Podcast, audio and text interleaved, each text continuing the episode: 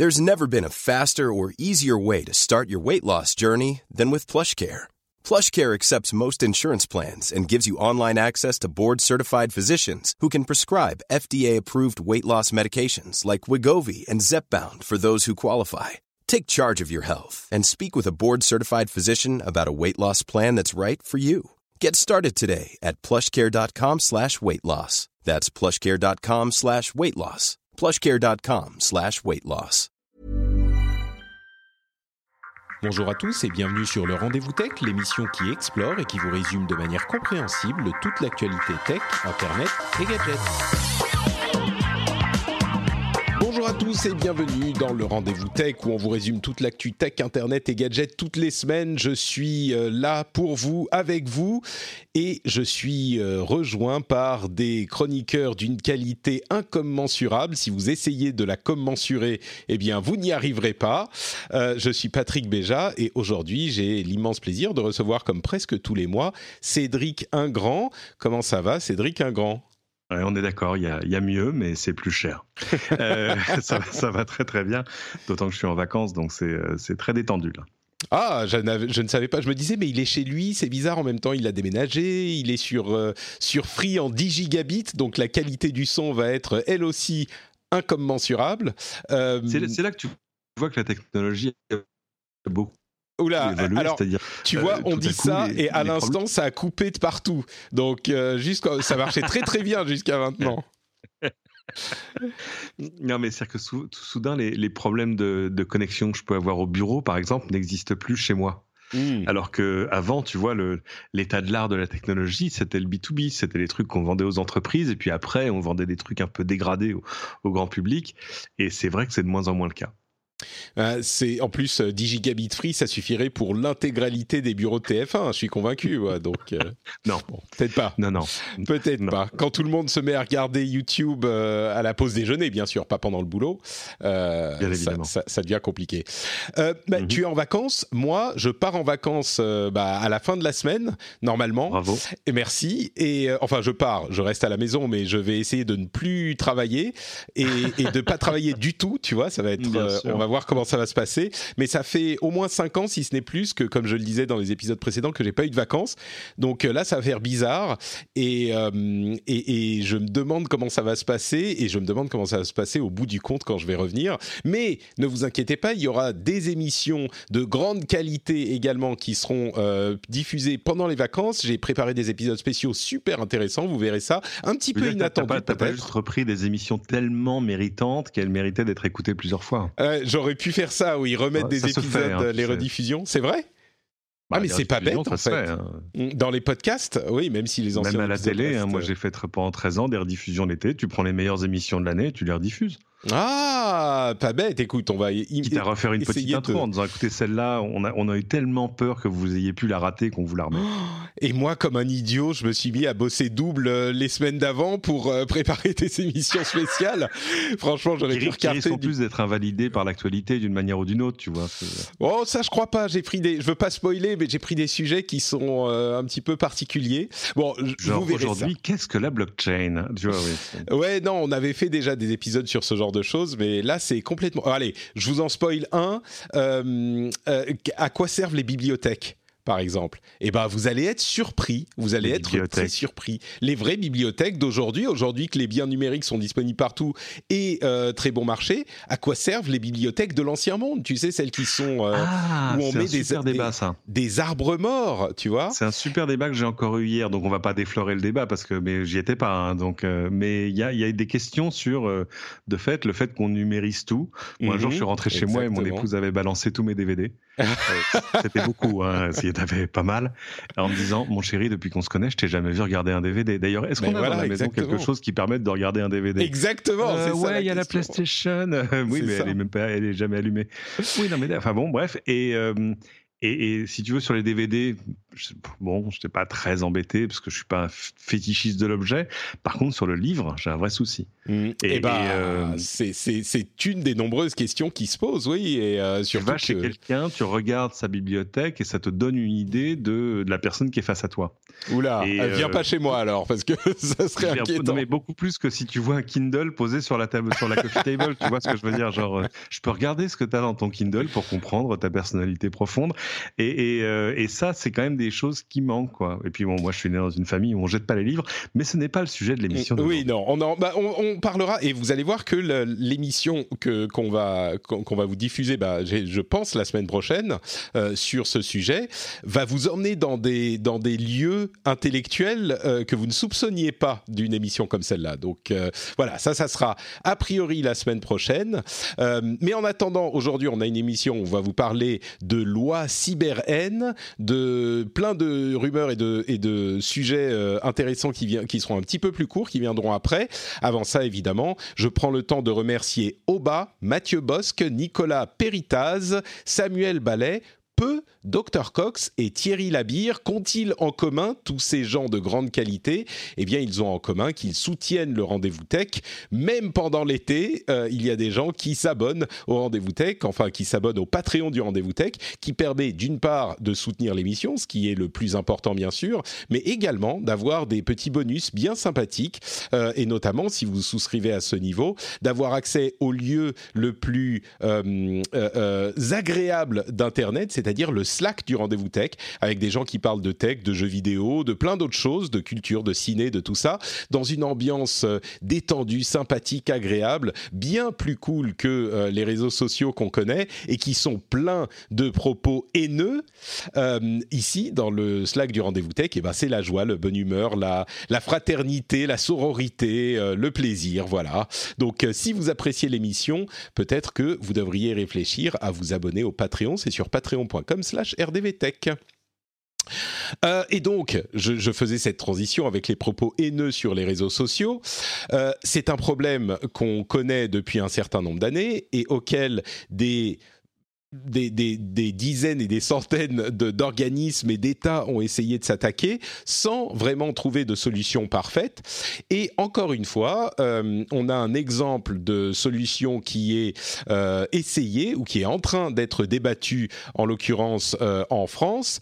Et c'est une nouvelle loi sur la cyber-haine et comment la contrer qui fait débat et qui a donné lieu à euh, des réactions assez vives, euh, évidemment de, part et d'autre de la question. Et j'aimerais qu'on en parle un petit peu parce que moi, mon opinion a un petit peu évolué sur la chose ces dernières années, et euh, je, voudrais qu'on qu'on essaye d'étudier les réactions qu'on a vues. Alors, de quoi s'agit-il cette loi sur la cyber-haine? C'est une euh, loi qui voudrait euh, qu'on. C'est Madame Laetitia Avia qui porte la loi, euh, la députée qui porte cette loi. Elle est en cours d'examen depuis quelques jours, depuis le 3 juillet. Et en quoi consiste-t-elle? L'élément principal de la loi, c'est d'imposer à différents réseaux sociaux, enfin à différentes plateformes. On n'a pas encore les, noms des plateformes euh, ni les conditions dans lesquelles elles devront se trouver pour devoir implémenter euh, ces mesures, mais on imagine bien que ça sera euh, Twitter, Facebook, Instagram, YouTube, tous ces grands réseaux sociaux. Donc ces réseaux devront implémenter un bouton d'alerte euh, contre les contenus haineux. C'est-à-dire que pour tous les contenus, il y aura un bouton qui sera accessible à tous les internautes sur lequel ils pourront euh, cliquer pour euh, signaler le contenu, le signaler comme contenu, enfin ils devront signaler la nature du contenu, est-ce que c'est sexiste, raciste, du harcèlement, etc., etc et les plateformes devront euh, supprimer le contenu dans les 24 heures. Alors, on parle ici, et c'est une précision très importante, de contenu manifestement haineux, quand il n'y a pas de euh, question possible.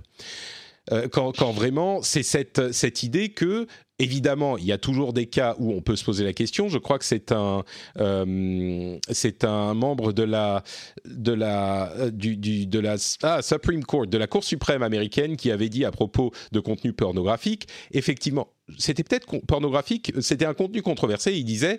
Euh, je ne sais pas où est la ligne exactement entre contenu acceptable et contenu non acceptable, mais ce que je sais, c'est que quand je vois un contenu qui n'est pas acceptable, euh, eh ben je le comprends tout de suite que c'est pas acceptable. Donc définir. Je, crois que c'est un exemple sur la sur la pédopornographie. Oui, c'était, c'est possible. Euh, où, là, le côté manifeste du truc était absolument indiscutable. Après, tu vois, il y a toujours des débats sur euh, bah, qu'est-ce qui est de l'art et qu'est-ce qui est de l'érotisme et qu'est-ce qui est de l'art érotique et qu'est-ce qui est de la pornographie. La pornographie, on a, on a inventé au moment de, de l'explosion du cinéma porno des, des définitions très Enfin là aussi assez très cru, oui, très hein. très ouais très bah, strict, très, ouais. explicite quoi. C'est euh, voilà, c'est pas les. On voit ça et ça, euh, ouais, c'est ça. Voilà.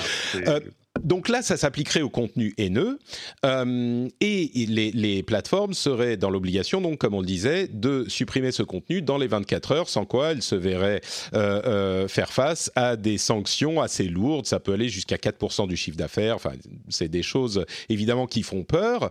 Euh, et ça s'appliquerait à tous les internautes qui sont euh, situés en France. Euh, donc, c'est-à-dire que les plateformes devraient mettre ce bouton à disposition pour les internautes qui vivent en France, qui sont situés en France et euh, métropolitaine, etc., etc. Euh, donc, ça c'est en résumé hein, le, contenu de la loi.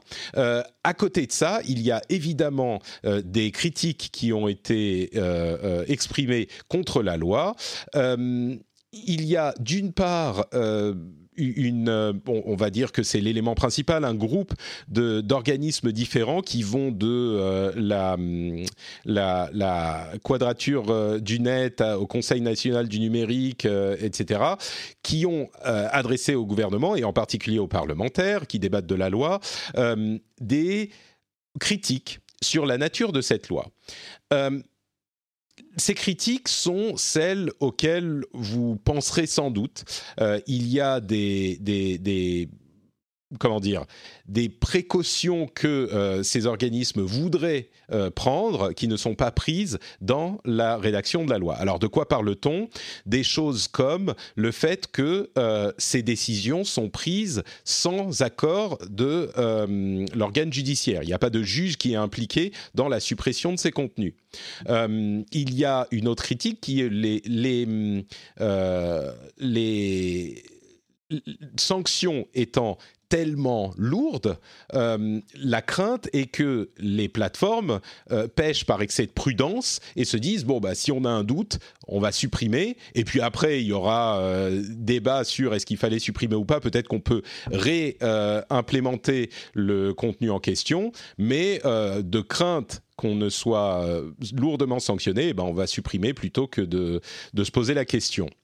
Euh, autre petit détail, à la place du contenu supprimé, les plateformes devront afficher euh, un petit encart qui explique pourquoi le contenu a été supprimé, peut-être même un petit encart à la limite éducatif euh, sur le sujet.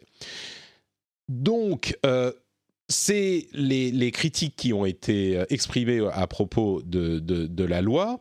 Euh, l'autre élément qui est important à signaler, c'est que si ces choses-là, la suppression dans les 24 heures, les sanctions, etc., vous semblent euh, familières, c'est sans doute parce que bah, ce type de pratique et ce type de, comment dire de demande des gouvernements a déjà été exprimé et que ces plateformes le font déjà plus ou moins. Alors sans la menace euh, explicite sur le chiffre d'affaires, mais le font quand même déjà plus ou moins, ou en tout cas essayent de le faire plus ou moins dans ces conditions, sans intervention du juge euh, et dans les 24 heures. Et ils se sont engagés auprès de l'Union européenne et ils ont fait des progrès dans ce, à ce niveau, même si évidemment il faut pas, euh, enfin on n'est pas à un niveau satisfaisant encore.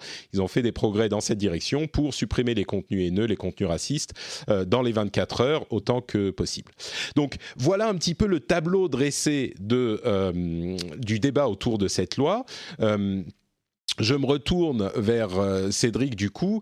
Dans un monde binaire où on est soit pour soit contre, euh, est-ce que on peut tu, as une opinion ou est-ce que tu veux exprimer les choses de manière un non, peu mais plus on se retrouve, On se retrouve, j'ai envie de dire, comme à chaque fois qu'on essaie de légiférer sur des sur des problèmes qui sont euh, qui sont souvent des, des jugements de valeur. C'est-à-dire que normalement les jugements de valeur en droit en France, on les réserve aux juges parce qu'évidemment, il faut voilà peser le pour, le contre. Il y a les, parfois, il y a, parfois des, des, cas qui sont borderline, c'est-à-dire que euh, qu'est-ce qui relève euh, Enfin, tu vois, il y a des choses qui peuvent relever, euh, je sais pas, de l'humour, de la satire, et que certains peuvent trouver terriblement offensif.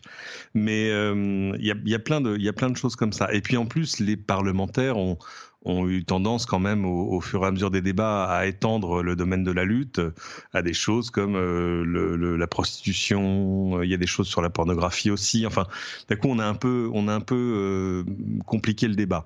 Mais je comprends les, objections du, Conseil national du numérique. C'est des gens sérieux, hein, ce sont pas de dangereux anarchistes. mais sur l'absence du juge et sur le fait que, évidemment, les sanctions sont telles que les plateformes vont pas prendre de risques euh, au nom de la liberté d'expression d'un internaute à la fois. Euh, c'est-à-dire que c'est un peu comme si tout à coup on te disait, bah écoute, euh, avoir avoir trop bu, tout à coup, ce sera plus juste trois points sur ton permis, ce sera 50 de prison ou 10 ans de prison. Bah la troisième, tout à coup, la troisième bière, tu vas longtemps hésiter quand même. Hein. tu vas peut-être plutôt pêcher du côté de la prudence. Et, et, là aussi, les sanctions sont telles que et les temps de les comment dire, ce qu'on impose comme temps de réaction aux plateformes font que évidemment, j'ai la crainte, c'est quand même que la balance penche du côté de la censure. Alors de fait, le texte dit attention, hein, on ne parle là que de choses qui sont manifestement illégales. Eh oui, mais le manifestement, il est, euh, il est dans l'œil de celui qui regarde. Donc c'est euh, hmm. et, tous ces gens, tous ces modérateurs que les plateformes vont embaucher, etc. On va leur demander de probablement de privilégier la prudence. C'est à vrai dire, c'est, je pense que je suis assez d'accord avec toi sur les constats factuels. Effectivement, il risque de pécher par excès de prudence. Mais moi, ce que j'ai envie de dire aux gens qui critiquent euh, ce, type de loi, parce que c'est, c'est des lois qui, on n'est pas à la première itération, on va dire, de ce, type de demande, comme je le disais tout à l'heure. J'ai envie de leur dire, ok, mais du coup, on fait quoi? Quelle est votre bah, proposition?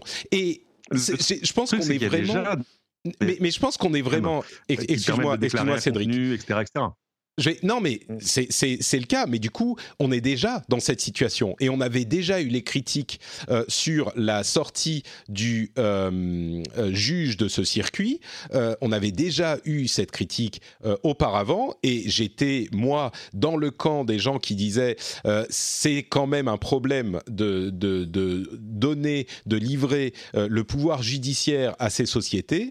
Mais il faut aussi être un petit peu honnête et, et, et sortir du de, l'idéologie dogmatique euh, et, essayer de voir dans la pratique, encore une fois, Qu'est-ce qu'on fait? Qu'est-ce que vous proposez? On est vraiment dans une situation où le, parfait est l'ennemi du, pas trop mal, euh, pour, euh, pour euh, étendre une expression commune.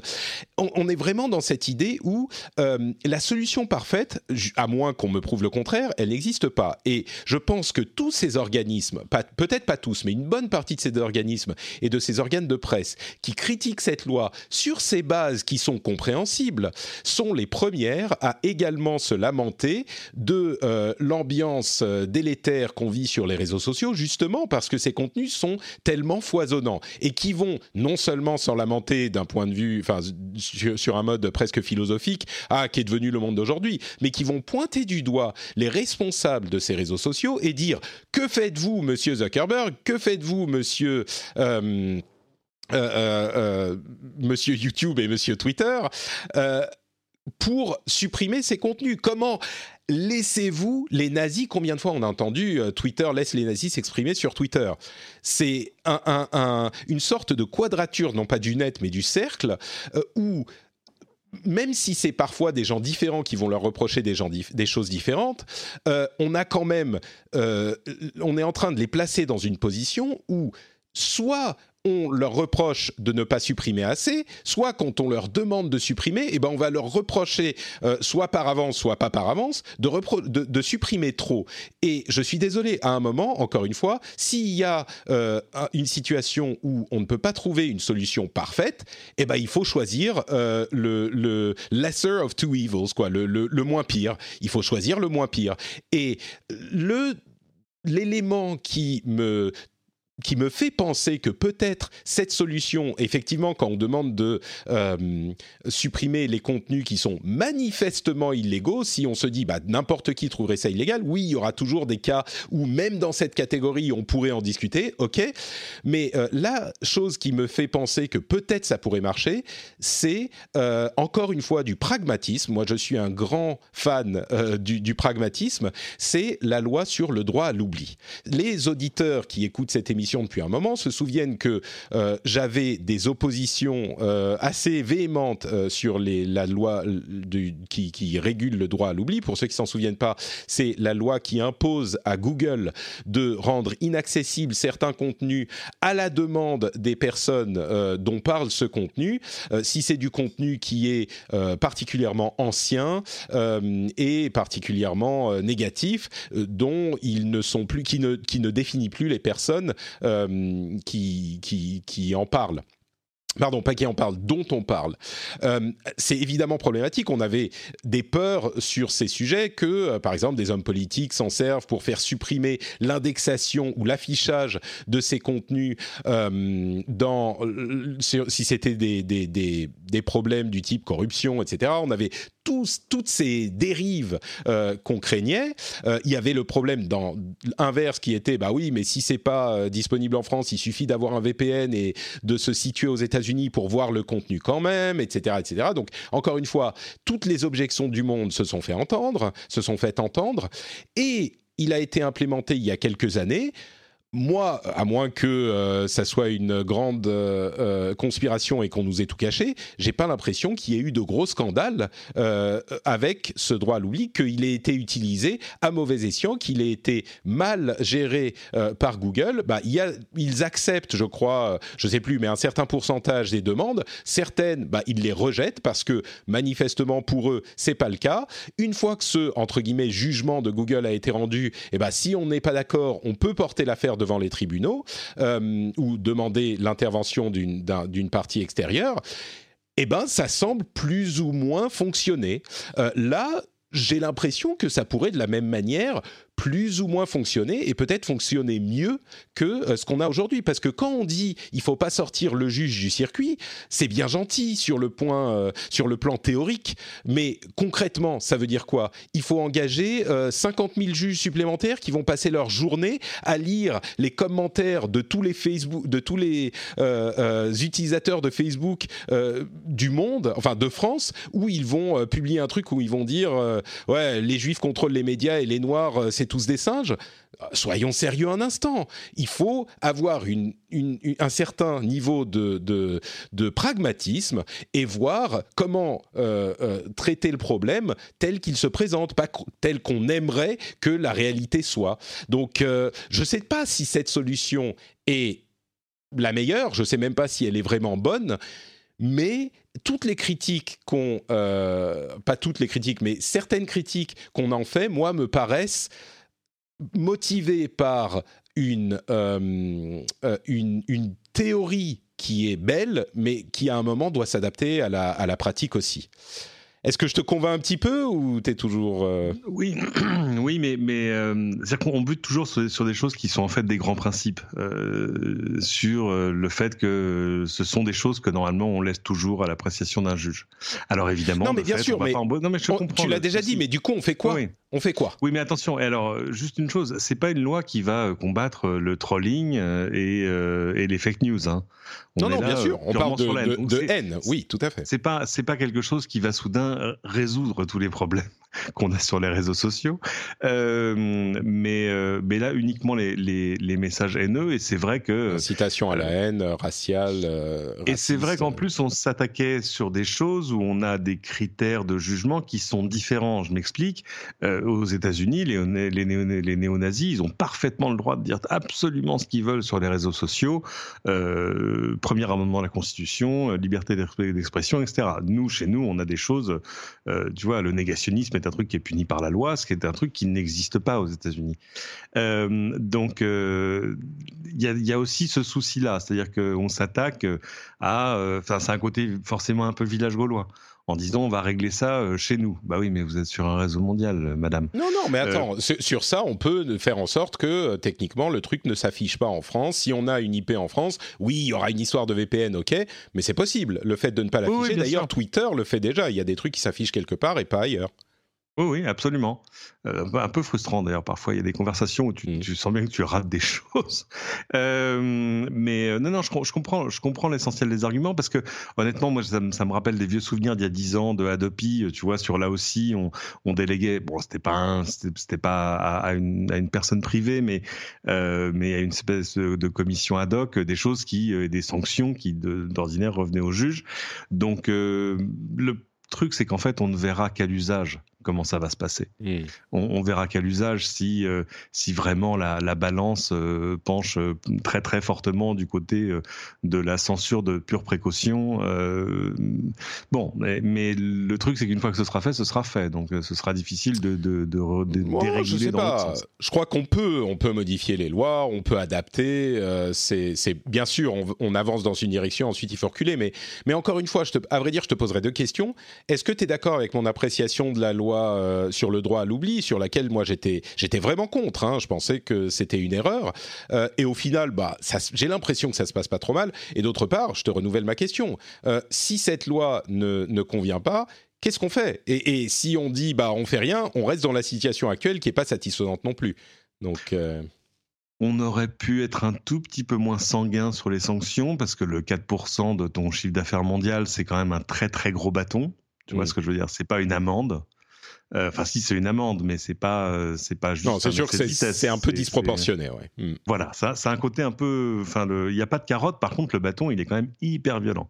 C'est-à-dire que si tu fais 25 fautes dans la dans, dans l'année, tu as perdu ton chiffre d'affaires. Peut-être qu'on va résoudre le problème du déficit budgétaire de la France. Hein, mais bon, euh, ça se fera pas sans douleur. Oui, c'est jusqu'à 4%. Hein, ils peuvent se limiter. Bien sûr, oui, tout à fait. Mais bon, ça a un côté quand même. Hmm. Tu vois, c'est comme si l'essentiel des sanctions des, des des, des comment dire des délits routiers euh, pouvaient se terminer par la saisie de ton véhicule. C'est un peu, euh, ben non mais attendez, j'étais en double fil, enfin, ça va, je veux dire, bon.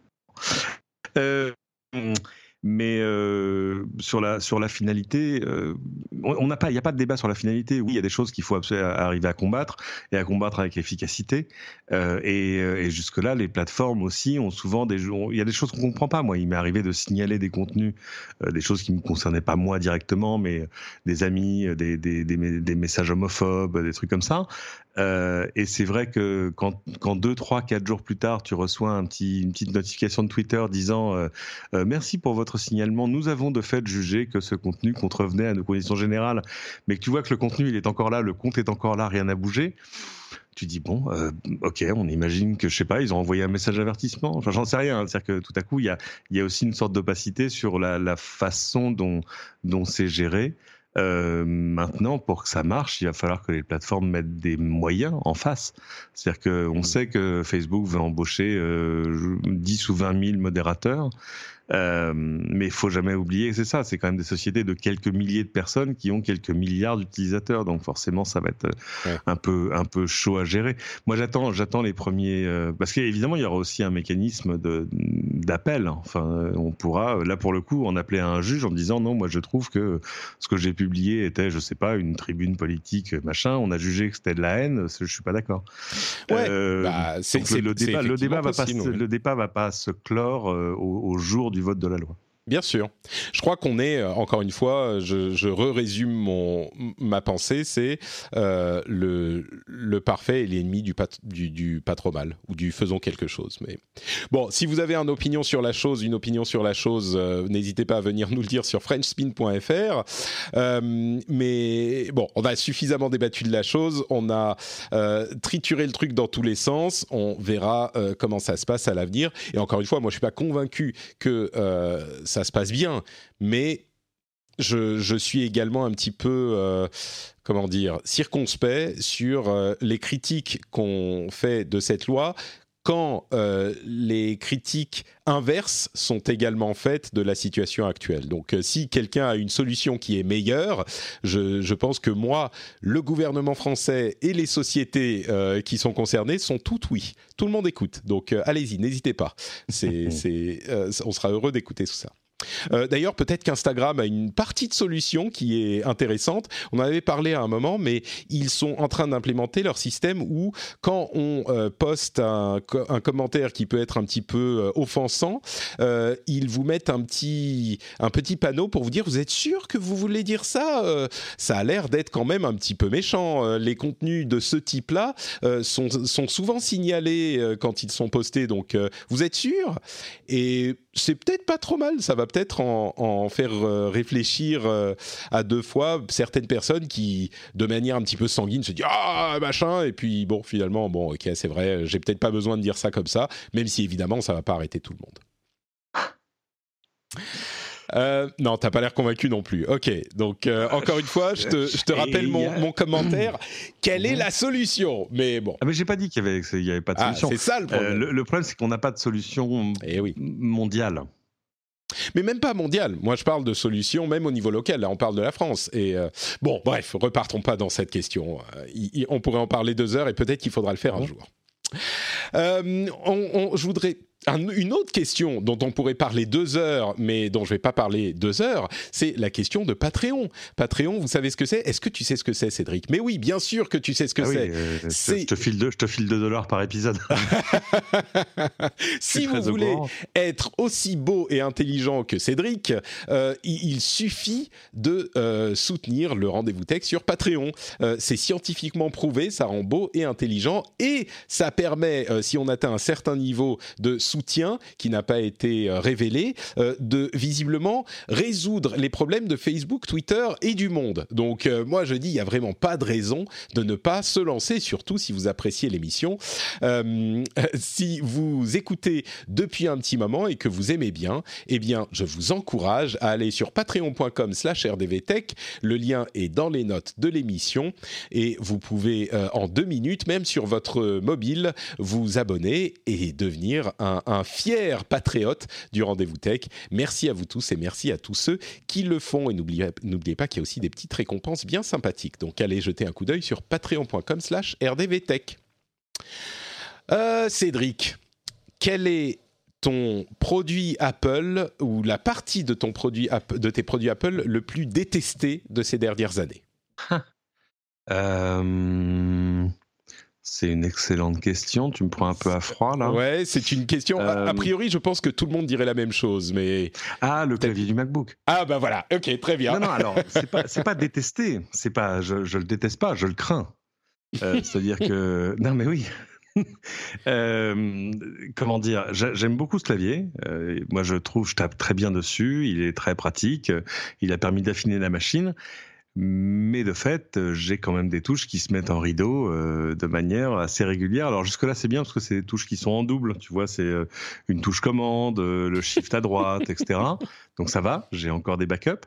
Mais c'est-à-dire que si demain, je sais pas, par exemple, la touche T ou la touche 4 ne fonctionne plus, je sais pas trop comment je vais faire. Ah, mais si, clavier euh, Bluetooth, tout ça, mais enfin là, tout à coup, tu. Bon, bref. Oui, sur un, sur un MacBook Pro euh, un petit peu pas très bon marché, c'est un petit peu problématique. Voilà, euh, et là, c'est quand même une machine qui, dont le prix catalogue, avec, ouais, enfin, avec la, la, touch bar et tout ça, non, non, c'est avec un Tera de SSD, enfin, c'est une grosse machine, c'est quand même un Non, mais la touche T, écoute, ça sert pas à grand chose, franchement. La touch bar? non, Ah, la touch bar, non, non, moi je je parle de la touche T. Si elle se met en, en rideau, comme tu disais, ou la touche 4, uh-huh. bon, c'est pas très très grave. Si tu as une touche qui marche plus, c'est, c'est, c'est, ah tu peux toujours. Oui, mais oui, c'est pas, c'est pas. on comprend. Une phrase? Je te rappelle que je, je, vide ma plume. Hein, on comprend quand même. S'il y a une touche, c'est pas grave. bon, alors.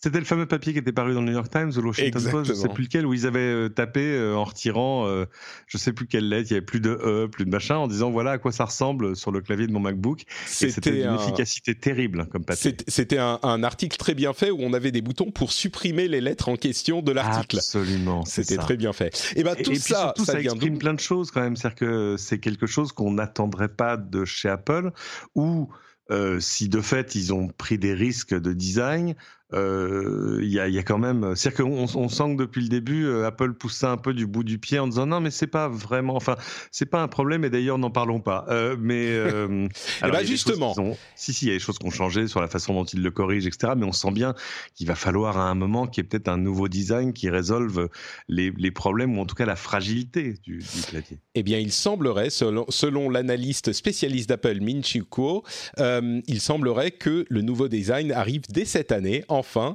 Euh, le clavier en question était un design à, papillon pour les touches, euh, qui avait une finesse euh, vraiment impressionnante, mais également peu de travel pour les touches, peu de, profondeur pour les touches. Donc certains aimaient moins, certains aimaient pas du tout. moi, ça va. Franchement, moi, ça me gêne pas plus que ça, mais je, je tape pas des heures non plus dessus. mais enfin, après avoir revu le design trois fois, il semblerait, selon Quo, que cette année, pour les Millions of people have lost weight with personalized plans from Noom, like Evan, who can't stand salads and still lost 50 pounds. Salads, generally, for most people, are the easy button, right? For me, that wasn't an option. I never really was a salad guy. That's just not who I am. But Noom worked for me. Get your personalized plan today at Noom.com. Real Noom user compensated to provide their story. In four weeks, the typical Noom user can expect to lose one to two pounds per week. Individual results may vary. I'm Sandra, and I'm just the professional your small business was looking for. But you didn't hire me because you didn't use LinkedIn jobs. LinkedIn has professionals you can't find anywhere else, including those who aren't actively looking for a new job but might be open to the perfect role, like me. In a given month, over 70% of LinkedIn users don't visit other leading job sites. So if you're not looking on LinkedIn, you'll miss out on great candidates like Sandra. Start hiring professionals like a professional. Post your free job on linkedin.com/achieve today. MacBook Air et l'année prochaine pour les MacBook Pro, euh, le clavier soit revu avec un système de switch et non plus de papillon, euh, donc le système d'avant, euh, et ils y reviendraient, donc ils abandonneraient le système de, hyper innovant des touches qu'on a vu. Et il y a deux questions que ça pose. Alors la question que ça pose pas, c'est que effectivement ce problème de clavier a empoisonné Apple ces dernières années et ils vont vouloir évacuer ça enfin. Mais il y a deux questions que ça pose d'une part, est-ce que c'est dû au départ de Johnny Ive, dont on a parlé longuement la semaine dernière, mais est-ce que c'est dû à son départ? Ça me, ça, me, semble peu probable, mais peut-être. Et l'autre question, c'est est-ce que les touches seront quand même aussi fines, ce qui est difficile avec un, système de, switch d'avant, mais peut-être. Donc en gros, la question, c'est est-ce qu'ils vont sacrifier la finesse et le design euh, au, à l'hôtel de la fiabilité de leurs appareils et donc avoir des appareils un petit peu plus épais? Ça, on aura la réponse la violence du débat interne chez Apple sur ce genre de choses. Mhm. Euh, euh, bah, on espère qu'ils vont le faire sans, sans mettre en danger le, le, design du MacBook parce qu'il est magnifique ce MacBook. On espère. Et Moi, c'est euh, un. Pardon, vas-y. Ce, ce, que je dis souvent, c'est que, tu vois, j'ai pas de souci à switcher assez régulièrement d'un iPhone au dernier Android et à revenir à l'iPhone et à passer à un Pixel et à revenir à l'iPhone, etc. Euh, par contre, euh, mon MacBook, euh, faut, c'est un peu comme comment il s'appelait, un flux de Charlton Heston avec sa carabine, tu vois. C'est from my cold dead hands. from my cold dead hands. Et pourtant, j'ai essayé d'autres choses, mais là, il y a rien à faire, quoi. C'est, je peux pas, j'ai du mal à imaginer une vie sans MacBook. Ouais, c'est vrai qu'au niveau matériel, ils sont quand même bon. À part ce, problème de clavier, clairement. Bah, mais... dire que oui, qui est quand même extrêmement gênant en termes. Enfin, c'est le design est génial, mais de fait, à part Apparemment, il suffit de la moindre moindre poussière sous la touche pour que tout à coup ça marche plus. Euh, et puis il y a ça met l'accent sur plein de trucs qui sont très Apple, c'est-à-dire le, défaut de réparabilité. Euh, que tu peux, avant sur un MacBook, tu avais une touche qui marchait plus. Bon, déjà tu pouvais faire sauter le truc pour aller toi nettoyer en dessous, remettre. Bon, ça fonctionnait. Euh, mais euh, en cas de problème, tu pouvais changer une touche. Là, c'est fini. Euh, mmh. Même changer le clavier, c'est compliqué. Dans la pratique, apparemment, c'est même pour eux dans les Apple Store, c'est compliqué. C'est ça qui est. C'est ça, il faut voir les vidéos YouTube, c'est absolument délicieux sur comment arriver à récupérer ces trucs. Alors vous le mettez sur la tranche, vous faites pchit pchit dans ce sens-là, puis vous changez de sens. Enfin, ça, ça devient. Euh, tu oui, vois, les, les vidéos dont tu parles, hein. les vidéos dont tu parles sont même des vidéos ou des photos, en tout cas, de chez Apple eux-mêmes. C'est genre si vous avez un problème, vous, le, vous le mettez de, sur le côté, vous faites pchit, et puis dans l'autre côté, c'est ridicule. Bref, espérons que les choses changent pour Apple. À vrai dire, c'est le gros problème qu'ils ont, qui, les empoisonne depuis quelque temps. Euh, Parce qu'en fait, on n'a pas les chiffres, on ne connaît pas la proportion exacte des possesseurs de MacBook Pro qui ont ce problème. Mais de manière empirique, on a quand même l'impression que c'est beaucoup, beaucoup, beaucoup de monde, que c'est pas une espèce de d'épiphénomène, c'est pas quatre mecs dans leur coin, c'est pas euh, une série affectée. Non, ça a l'air d'être un truc structurel et assez massif. Ah, ils ont revu le design trois fois déjà, enfin deux fois, donc euh, oui, c'est un problème. Euh, ils l'ont fait un peu évoluer, ils, ils les ont mieux protégés, ils ont mis des, mm. choses en caoutchouc pour éviter que, ça, que la, les poussières rentrent. Euh, apparemment, c'est pas totalement assez, mais ouais, c'est pour ça que quand tu dis il faut que ça change, en fait non, on se retrouve comme des gens, comme des possesseurs d'Apple, qu'on a, on a envie que ça change, mais on n'a pas envie que ça change. oui, réparer ce problème, mais touchez pas au reste. C'est ça. Bon, un problème qui est visiblement enfin réparé, même si on n'a pas euh, la date de sortie, c'est le Galaxy Fold, le téléphone pliable de Samsung. Euh, selon euh, le, le c'est le président, je crois, oui c'est ça, DJ Co, il a dit la semaine dernière que le, le, problème de la petite, euh, euh, du petit film plastique qui, euh, qui, qui, provoquait des gros soucis avec le téléphone, même qu'il le rendait inopérationnel, a été corrigé. Ils savent pas encore quand ils vont le sortir. On imagine peut-être la rentrée. Mais donc le Galaxy Fold va arriver peut-être. il semble avoir corrigé le problème. On l'espère, mais c'est la saga qui continue peut-être euh, ouais, Et là aussi, c'est c'est pas un problème de design, c'est un problème de fragilité. Euh, mais euh, peut-être que ça leur a permis d'avancer sur sur deux trois autres choses. C'est un c'est un téléphone séduisant. Hein. C'est un truc, ça donne envie. Le travail qui était fait sur Android autour, etc., est pas mal. Mais c'est vrai que tout à coup, tu, surtout vu le coût, euh, tu hésites à acheter quelque chose dont tout le monde t'a crié sur les toiles jusque-là que c'est hyper fragile. Ah bah là, c'est euh, sûr qu'ils vont avoir une, euh, une opération intéressante à faire au niveau communication quand ils vont finalement le ressortir.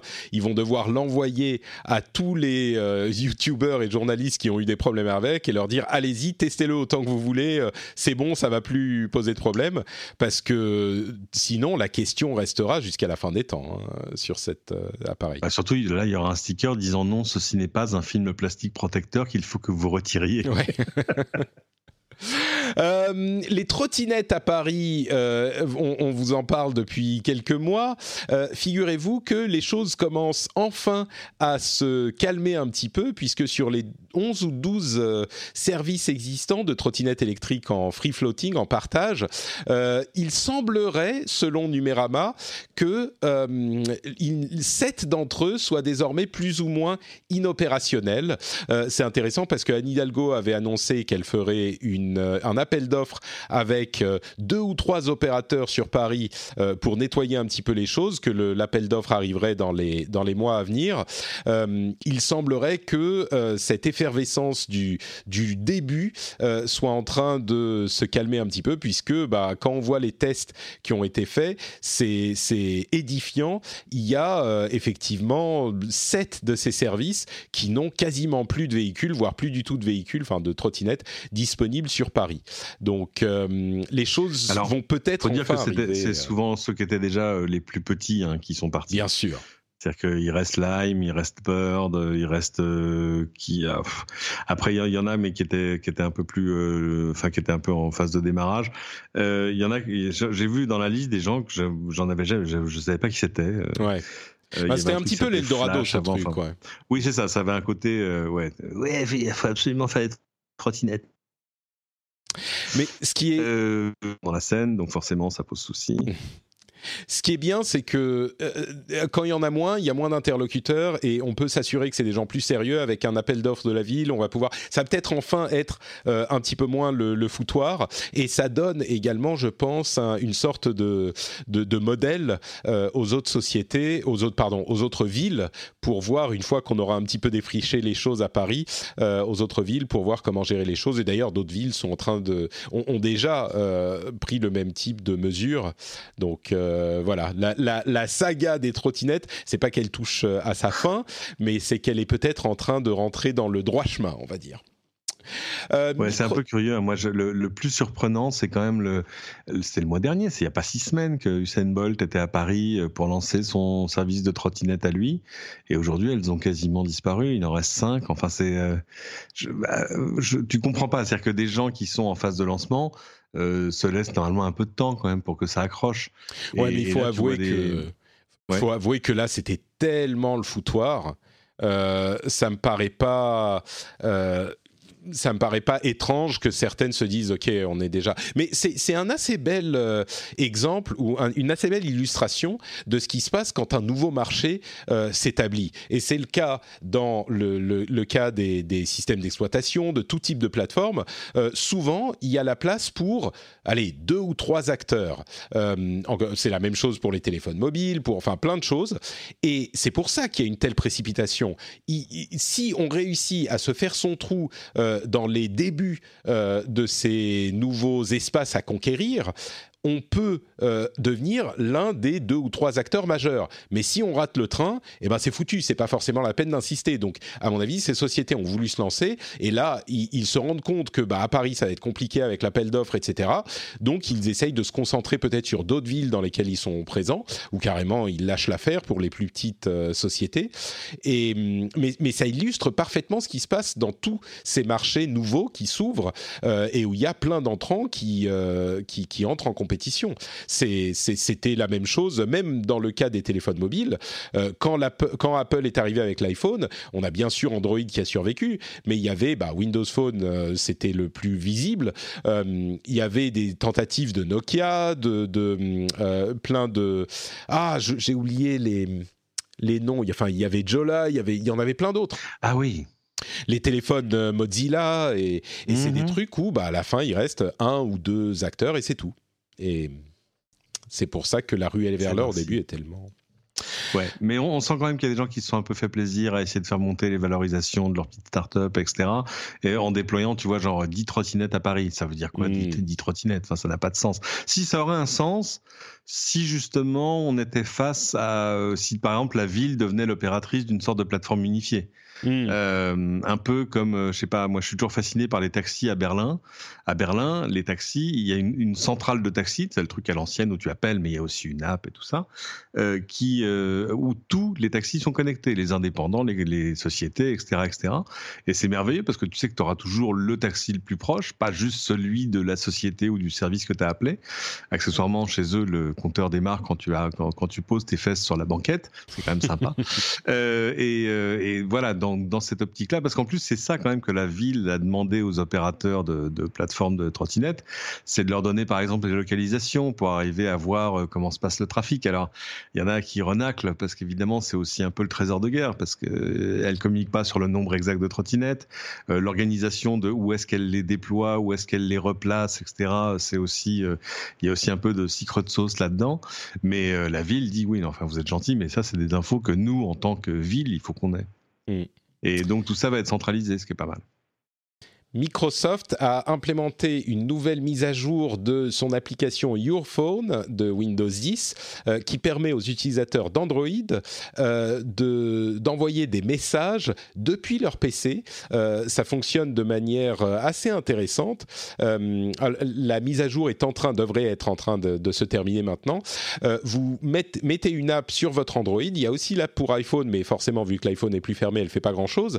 mais sur Android, ça indique quand vous avez un message, et si vous recevez un message sur WhatsApp par exemple, eh ben, vous cliquez sur la mise à jour dans Windows 10, ça vous ouvre une fenêtre où ça vous affiche l'écran de votre Android, et vous pouvez du coup rapidement taper une réponse dans l'application WhatsApp sur votre téléphone Android qui s'affiche sur votre téléphone Windows. Donc euh, ça vous fait en fait un moyen de euh, contrôler vos applications Android sur votre appareil Windows dans le cadre des messageries qui est le plus utile je pense ou en tout cas l'un des plus utiles. Peut-être que ça pourra être étendu à d'autres choses après. L'application fait aussi des, des, choses pour les photos etc. Mais je trouve ça euh, assez malin et je suis pour le coup un petit peu déçu que ça marche pas avec les iPhones évidemment si c'est normal mais normal. Euh, il y a quatre pirates au Parlement européen. Euh, il, y a, ce sont des, est-ce que je me trompe, c'est des Tchèques euh, que, je dis, oui c'est ça. Il y a trois Tchèques et un Allemand, je crois. et il y a donc, ils vont pas faire partie de différents comités. J'ai un petit peu du mal à imaginer ce que ça va dire, ce que ça va influencer d'avoir quatre membres du Parti pirate ou des partis pirates au Parlement européen. Évidemment, c'est pas grand-chose, mais ils vont siéger dans des commissions. Euh, le euh, Marcel Coladja est euh, vice-président du Parlement, donc c'est quand même une position importante.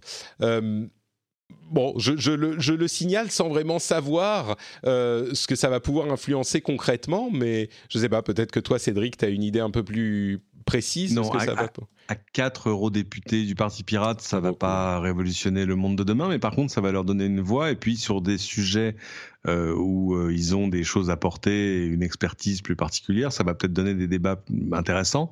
Euh, et le fait qu'ils arrivent à siéger dans des commissions, là aussi, peut faire évoluer des choses. On rappelle, hein, les, les, grands combats du Parti pirate, c'est tout ce qui tient à l'extension du copyright. Il y a, y, a, y a, plein plein de choses. maintenant, c'est amusant parce que dans l'ensemble, c'est des gens assez, propres sur eux. Tu vois ce que je veux dire C'est pas l'idée que tu as d'un eurodéputé pirate. Mhm. Euh, et euh, c'est un peu comme c'est un peu c'est un peu ce que serait chez nous la, la quadrature du net si ça devenait un parti politique. Mhm. Euh, donc non, moi je trouve ça je trouve ça intéressant.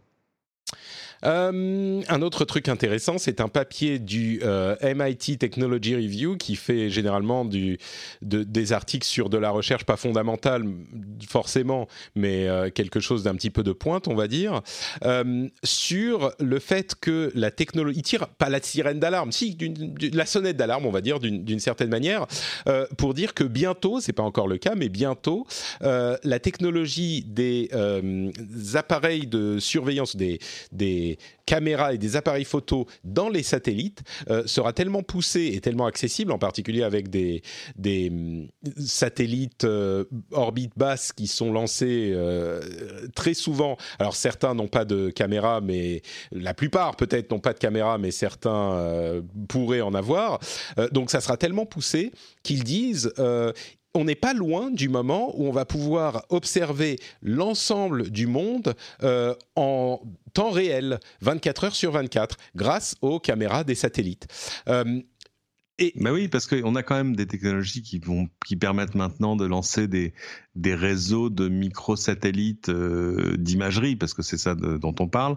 Alors ça a plein d'usages, hein, mais avec une promesse qui est par exemple, euh, tu vas lancer, euh, je sais pas, 150, 200, 500 satellites qui vont permettre de faire comme un scan de la, des parties habitées de la planète euh, une fois par jour, par exemple. Ça a plein d'intérêt parce que tout à coup, ça rajoute une couche temporelle à ta, à ta, cartographie. Tu peux voir comment les choses évoluent dans le temps de manière extrêmement précise. Euh, mais c'est vrai que ça, couplé à l'amélioration des capteurs, où jusque-là, on était sur des précisions à 25 cm. En gros, un pixel sur la photo, c'était 25 cm dans le monde réel. Si tu resserres ça, tu vas à un moment arriver au moment où tu vas arriver, je sais pas, à, lire une plaque minéralogique sur une voiture. Et euh, on n'y est pas encore. Mais euh, non, mais c'est ce. À coup, tu te retrouves face au même souci que la vidéosurveillance normale. C'est ça. Euh, celle de celle qui est euh, terriblement terre à terre, mais avec des satellites qui eux sont en l'air. Tu sais pas qui, tu sais pas quoi. Enfin, c'est voilà, t'es pas, t'as pas les, les, les garde-fous habituels. Donc c'est à la fois c'est à la fois génial, fascinant, ça fait un peu peur. Enfin, c'est c'est business as usual dans le numérique, j'ai envie de dire. un petit peu, ouais. ça, c'est bah, génial. Ah oui, mais attends, Rémi, imagine si c'est utilisé comme ça. Ah ouais, t'as raison, ça, ça fait un peu peur. Ouais, mais quand même, c'est génial. Bon, c'est bon, sujet suivant. bah là, c'est ce dont ils parlent, juste pour être précis. Ils disent que bientôt, euh, on, on n'y est pas encore, mais bientôt, euh, on pourra avoir une surveillance en temps réel. Hein. Ils parlent bien de surveillance 24 heures sur 24 en temps réel. of the state, tu vois, où on te suit. C'est ça. Euh, on, je pense pas qu'on y soit encore, parce que le problème c'est que les satellites bougent. Alors, ou alors ils sont géostationnaires et vraiment ils sont beaucoup trop loin pour l'instant pour arriver à faire de l'imagerie euh, très non, fine. Non, mais si t'en as 3000 euh, comme ceux que veut lancer Amazon euh, dans, dans, dans, les années à venir, bah tu peux peut-être. C'est-à-dire que tout à coup, c'est vrai, si ton réseau de satellites, au lieu de scanner la Terre une fois par jour, elle le fait, je sais pas, huit fois par jour, bah tout à coup, oui, on va voir à quelle heure tu es parti de chez toi, ta voiture n'est bah, plus là. Non, mais encore une fois, huit fois par jour, c'est un truc dont on n'est pas loin aujourd'hui. Eux, ce dont ils parlent, ils disent attention parce que bientôt, euh, genre vous vous êtes dans votre petite euh, dans votre petit bureau euh, au, au, à la NSA, vous tapez accès satellite machin, je veux voir tel endroit et vous voyez en temps réel depuis l'espace. Alors bon, peut-être que c'est un petit peu alarmiste, mais le, MIT c'est quand même un, une, une, une université assez sérieuse et le MIT Technology Review ils sont très sérieux, donc Bon, Non, non, moi j'y crois. J'ai lu le papier, il est passionnant. Mm. Euh, je vous en recommande la lecture.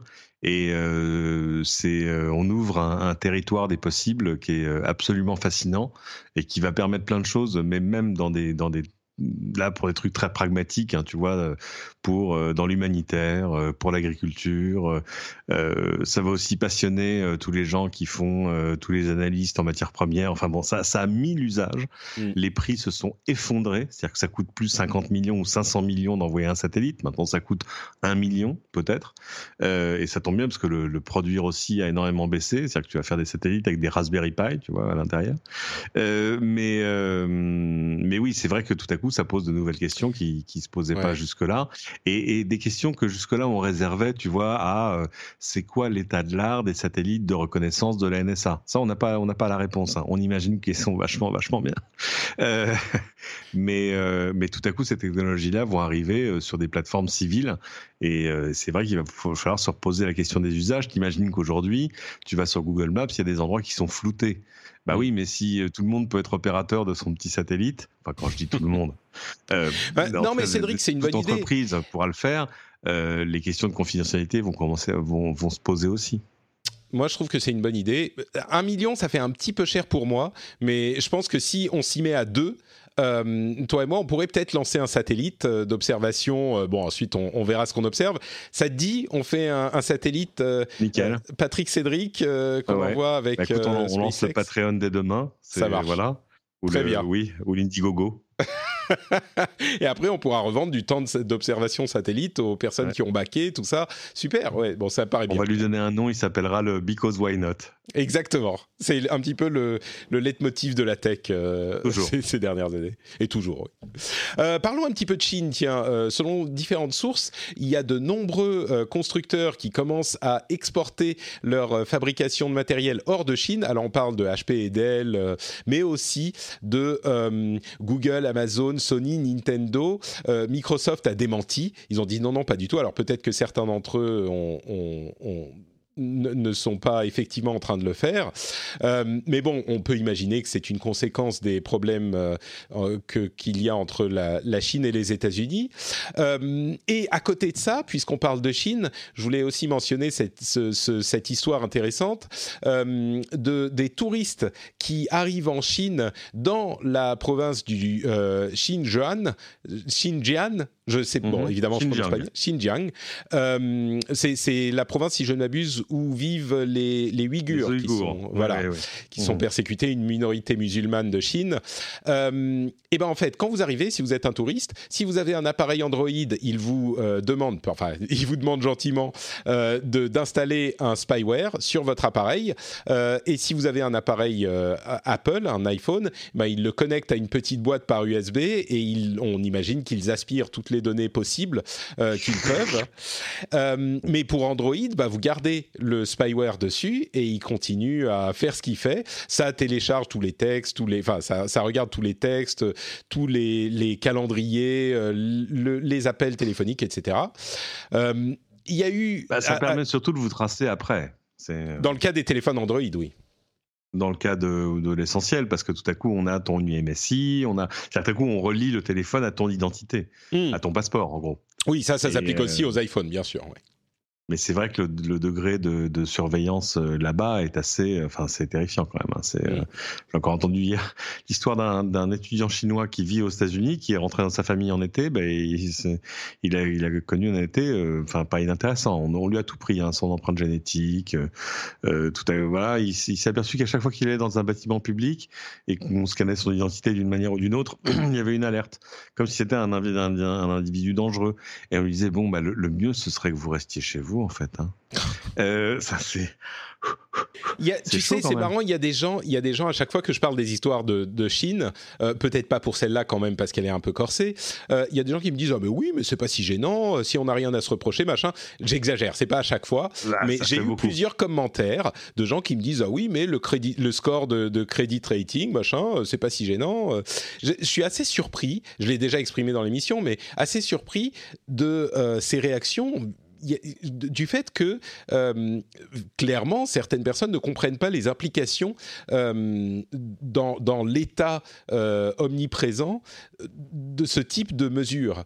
Et Bon, enfin, je sais pas, ça me. Ouais, c'est vrai que je, suis euh, d'accord. Hein, le côté, euh, si t'as rien à te reprocher ou elle souci, ça c'est pas, c'est, bah, enfin bon, c'est. Bah, surtout quand on parle de trucs comme le, le crédit social où, euh, en fonction de ce que tu ah fais dans la vie, enfin, dans ton quotidien, on t'attribue un score de, de, de, bonne citoyenneté qui va ensuite te permettre de faire des choses dans le pays. Ces débats, j'ai ces débats là à la maison avec mon épouse qui va pas mal en Chine en ce moment et qui tout, qui dit, mais oui, mais quand même enfin, uh, tout est tellement efficace là-bas. Ah oui, ça c'est sûr. Ça, le, Les trains étaient à l'heure en Italie euh, sous Mussolini. Non mais c'est vrai, la, démocratie est un truc euh, terriblement inefficace. On est, on est d'accord sur ce constat. Oui, on ça oui. Un temps fou euh, sûr. sur des trucs à décider, pas décider. Là, oui, je, je, suis d'accord que par certains côtés, la Chine a des aspects extrêmement efficaces et ils l'ont ils l'ont montré, hein, ils l'ont prouvé. Il y a des trucs sur.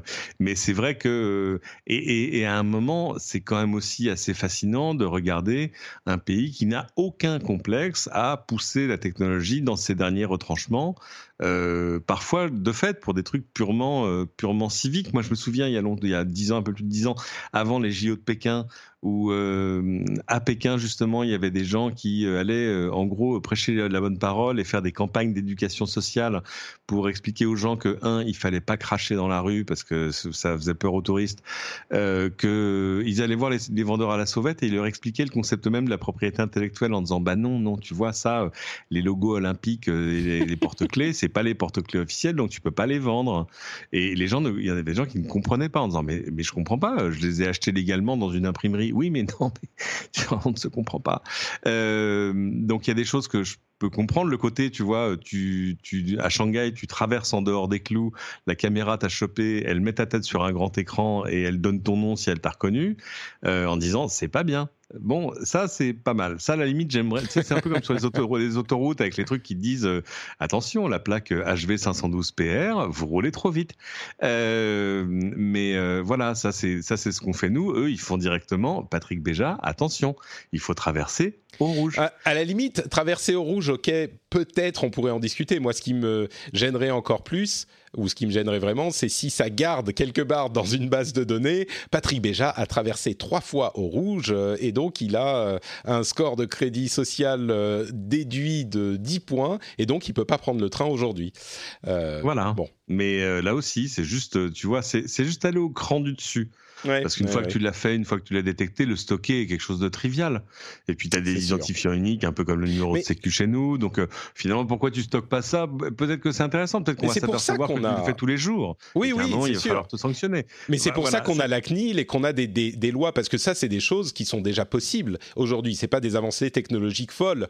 Euh, il y a des choses qui seraient déjà possibles, mais c'est pour ça justement, justement, qu'on a euh, des, des lois et des organismes qui régulent ces choses-là et qui s'assurent qu'on fait pas n'importe n'importe quoi avec les outils qu'on a, autant que possible. Donc c'est ça. Nous, on a fait RGPD. Ça a pris un temps fou. On verra. Peut-être que c'est pas parfaitement efficace. Et c'est vrai que chez, chez, eux, RGPD, ça aurait pris deux semaines. c'est sûr, c'est vrai. Donc bon, j'ai aucune objection sur le sur l'efficacité. Après, c'est vrai que sur les sur la la façon de faire le, et, les, et, les, buts recherchés, bon. Mais il faut jamais oublier que tu es quand même dans un pays de plus d'un milliard d'âmes avec je ne sais plus combien, 8 ou 10 ethnies euh, différentes. Euh, euh, et, et, je pense, avec l'âge, je commence à me poser la question de savoir, et c'est très sérieux, hein, si la démocratie est un, principe applicable à tous et partout. Bah, J'aimerais bien que ça le soit. Ce qui est sûr, c'est qu'en Chine, effectivement, j'en bah, euh, il y a de quoi se poser la question, en tout cas. Moi aussi, j'aimerais bien que ça le soit, mais c'est vrai que dans, certains pays et dans certaines cultures où euh, le, le, collectif est plus important que l'individuel, euh, la question se pose de manière très sérieuse, quoi. Et il se pose. Alors, est-ce que c'est un manque d'habitude, un manque d'éducation, euh, euh, éducation au sens, euh, ils n'ont pas l'habitude, ils connaissent pas, donc c'est difficile de juger. C'est bon. Là, on part sur des questions qui sont plus vraiment. Non, non mais moi, Je, disais l'analyse d'un sinologue renommé, mais dont on m'échappe à cet instant précis, qui disait, ben oui, enfin, la grande crainte en fait des Chinois, et elle n'est pas nouvelle, hein, c'est la balkanisation c'est que tout à coup les ennemis deviennent, Pardon? Ils vont aller non, à Levallois pas ce, pas ce Balkany-là. ah, d'accord, ok. c'est excellent, je l'en sortirai. Merci. Euh, non, mais c'est-à-dire que tout à coup, euh, ouais, c'est-à-dire que les, les ethnies, les trois ethnies euh, altaïques du, du Xinjiang euh, disent non, non, mais on va faire notre propre territoire en autonomie. Mmh. enfin, qu'en gros, il reste les Han. Euh, et puis euh, que tous les autres, chacun de leur côté, disent non, non, mais attendez, c'est bon. Euh, moi, finalement, je suis plutôt d'extraction coréenne, donc je vais faire ma zone autonome. Enfin, tu vois ce que je veux dire. Et ça, pour eux, c'est évidemment impensable. Et, et je sais pas ce qui, ce qui se passerait si on était dans une démocratie pure et parfaite. Donc, moi, je suis toujours d'accord avec Churchill. C'est la démocratie est le pire des systèmes, à l'exception de tous les autres. Eh ben écoute, c'est sur cette citation que oh, je vais quand même euh, mentionner cette dernière news de recherche pour le coup fondamentale. Euh, le, dans le New Scientist, il y a un papier sur des chercheurs qui ont réussi à stocker euh, une image, un thumbnail, hein, donc un tout petit, sur des molécules plus petites qu'une qu'un, qu'une merde, qu'une molécule d'ADN, wow. et qui ont réussi à récupérer avec 80 pour, 99% de justesse ces mmh. Alors 99% quand tu veux faire de l'informatique, c'est pas assez. de fiabilité, pardon. Oui. C'est vraiment pas assez. Si tu regardes Netflix et qu'il y a 1% de paquets défectueux, ça va être très très long pour, pour, voir la nouvelle saison de, de Stranger Things. Hein. Mais, euh, mais oui, mais donc on arrive à un, état, bon là c'est encore une fois de la recherche pour le coup euh, fondamentale, enfin pas fondamentale, mais euh, de l'application très un tout début de recherche appliquée, ouais. Mais ça. ça. fait longtemps qu'on nous dit qu'on va stocker des, des on, on, va stocker des, des données sur le principe de, des, des, des fils, des, des, des strands, des fils d'ADN, quoi. Et justement pour arriver à stocker beaucoup plus, avec, en fait c'est une question de densité de stockage. Et, et ouais, c'est passionnant. Donc on y arrive dans quelques années, on aura peut-être euh, tout ça, euh, peut-être pas dans nos ordinateurs, ça servira peut-être au stockage long terme, ce genre de choses, mais parce que d'ailleurs, le stockage, c'est un autre sujet qui serait intéressant. Comment stocker des choses pour les garder sur euh, des centaines ou des milliers d'années, euh, sachant que nos, nos, CD et nos DVD des années 80-90 commencent déjà à être illisibles, pas parce qu'on n'a plus de CD et de lecteurs de DVD, ce qui est un autre problème, mais parce que physiquement, euh, ils se dégradent. Ouais. Jusqu'à maintenant, on stockait, je crois, sur des disques en, en métal, peut-être en or, je sais plus. Peut-être pas en or, ça m'a l'air fragile, mais, euh, mais des disques en métal, ça pouvait être une solution pour ça. Mais bon, en même temps, les molécules, je suis pas sûr que ça soit euh, utilisable sur le très long terme aussi. Elles se dégradent peut-être avec les, euh, les, les, rayonnements euh, stellaires qui traversent la planète. Je sais pas. Bref, euh, dans tous les cas, on peut maintenant euh, faire ce genre de choses, envisager ce genre de choses, et c'est surprenant et assez excitant. Ça, ce serait un bon, un bon sujet de, de hors-série euh, du, du rendez-vous tech euh, à passer pendant les vacances. Euh, aller voir des, des, spécialistes de l'archivage long terme uh-huh. et leur faire expliquer la difficulté de leur métier, justement sur le choix du média. Qu'est-ce qu'on arrivera encore Combien de temps ça dure Est-ce qu'on aura encore les machines pour le lire, etc. C'est un, c'est un vrai problème passionnant et qui touche plein de gens. Hein. Tu peux aller à l'INA, tu peux aller. Il y a, y a plein de gens qui justement eux veulent arriver à figer des, des, des données sur un support pour l'éternité ou presque, ou pour quelque chose tendant vers, vers l'éternité. Et c'est pas, euh, c'est-à-dire qu'au fur et à mesure où, on a simplifié le stockage, densifié le stockage et où les prix se sont effondrés, bah, il y a des problèmes qu'on n'a pas encore vraiment réussi, réussi, à résoudre. Mmh. Bon, peut-être pour euh, l'année prochaine, on y pensera. Euh, bah voilà pour cet épisode du Rendez-vous Tech. Euh, merci à vous tous de nous avoir écoutés. Euh, comme je le disais, à partir de la semaine prochaine, ça sera pas moi. Enfin, si, ça sera moi, mais moi du passé qui sera là dans le futur, avec un épisode spécial. Et puis il y aura des invités qui vont animer l'émission, et puis d'autres épisodes spéciaux. Et je reviendrai en août pour reprendre la, le contrôle de l'émission, qui j'espère, enfin, je suis sûr, aura continué dans, sa voix de manière absolument euh, euh, inattaquable. Euh, et, d'ici là, peut-être que vous pourrez aller également suivre Cédric et moi sur les réseaux sociaux. Cédric, si les gens veulent te suivre, où est-ce que tu es? Euh, bah, à Cédric euh, sur Twitter. Euh, là, je suis en vacances, donc euh, si vous voulez me revoir sur LCI, il va falloir attendre le 27 juillet, je crois. mais et mon compte Twitter est assez calme en ce moment parce que j'ai déménagé, je suis en plein travaux, donc j'ai un peu la tête ailleurs. Mais mais ça m'empêche pas de retweeter les choses intelligentes qu'écrivent les autres. Super. Et donc pour ma part, c'est Note Patrick sur Twitter, Facebook et Instagram. N'oubliez pas Instagram euh, sur lequel je partage des trucs sympathiques et bah, pendant les vacances peut-être que je j'utiliserai un peu moins Twitter et un peu plus Instagram. Donc c'est Note Patrick, c'est toujours la même chose partout. C'est facile à trouver euh, et bien sûr Patreon, patreon.com/slash rdvtech pour soutenir l'émission. Euh, si vous souhaitez faire en sorte que l'émission soit le meilleur qu'elle puisse être, et eh ben c'est très simple, vous pouvez la soutenir On vous remercie de nous avoir écoutés. Je vous souhaite à vous tous euh, également de bonnes vacances et euh, je vous retrouve en vrai, moi-même euh, en réel et pas du passé ou du futur. bah, courant août, je reviendrai et je serai très heureux de vous retrouver. Ça va faire bizarre de ne pas faire d'émission pendant presque un mois. Ça va être assez étrange. Mais bon, j'espère que, que je survivrai et que je reviendrai plus fort que jamais. Je vous fais des grosses bises et à très bientôt. Ciao, ciao.